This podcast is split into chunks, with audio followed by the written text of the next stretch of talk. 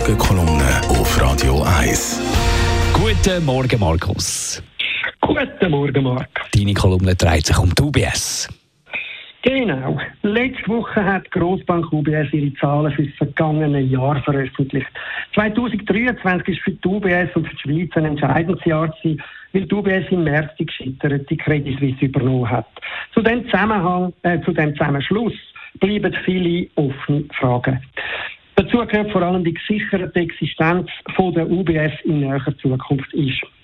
Aktuell besteht keine Gefahr. Daran ändert auch nichts, dass die UBS im zweiten Halbjahr wieder Verlust geschrieben hat, nachdem die billige Übernahme von der Credit Suisse ihr im ersten Halbjahr einen gigantischen Buchgewinn von fast 30 Milliarden beschert hat.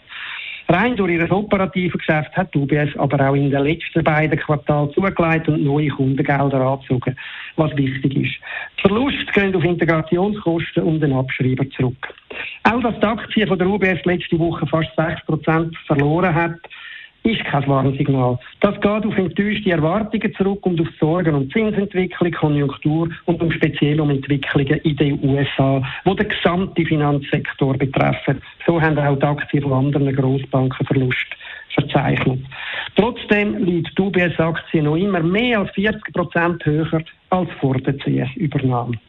Wie aber sieht es Risiken für die weitere Zukunft aus? Für Aufsehen hat die Ankündigung vom UBS-Chef Sergio Motti letzte Woche gesorgt, dass er die sogenannte Eigenkapitalrendite der Bank künftig deutlich steigern will.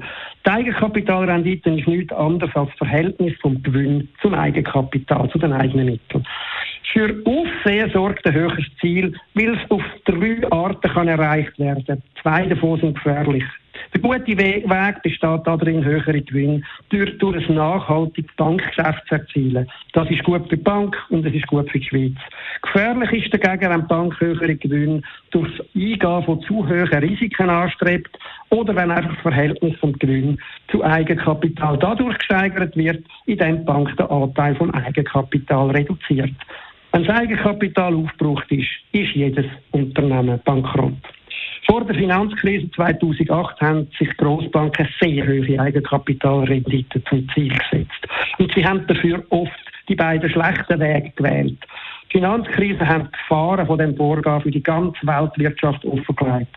Seither sind aber viele Regulierungen eingeführt worden, wo sowohl, sowohl ein teures Eigenkapitalpolster wie auch ein riskantes Verhalten sollen verhindern. Die Frage ist aber, ob die Regulierungen passend sind und wie viel sie in einer Krise taugen. Die jüngste Geschichte, gerade mit dem Untergang von der Credit Suisse, lönt da Zweifel aufkommen. Der langfristige Blick auf die Geschichte von Finanzkrisen erst recht. Deshalb bleibt es nach wie vor so, dass die UBS angesichts ihrer Größe im Krisenfall ein Risiko für die Schweiz darstellt. Ein wasserdichtes Rezept dagegen gibt es aber nicht. Die meisten Vorschläge taugen nicht. Das heisst, vorerst müssen wir mit dem Risiko und unvollkommenen Regulierungen leben, so wie wir mit der Ungewissheit von gesellschaftlichen und politischen Entwicklungen ganz allgemein zu leben haben.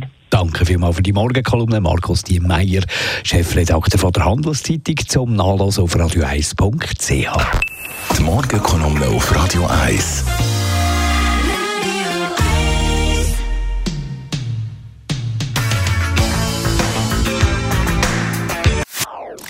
Das ist ein Radio 1 Podcast. Mehr Informationen auf radio1.ch.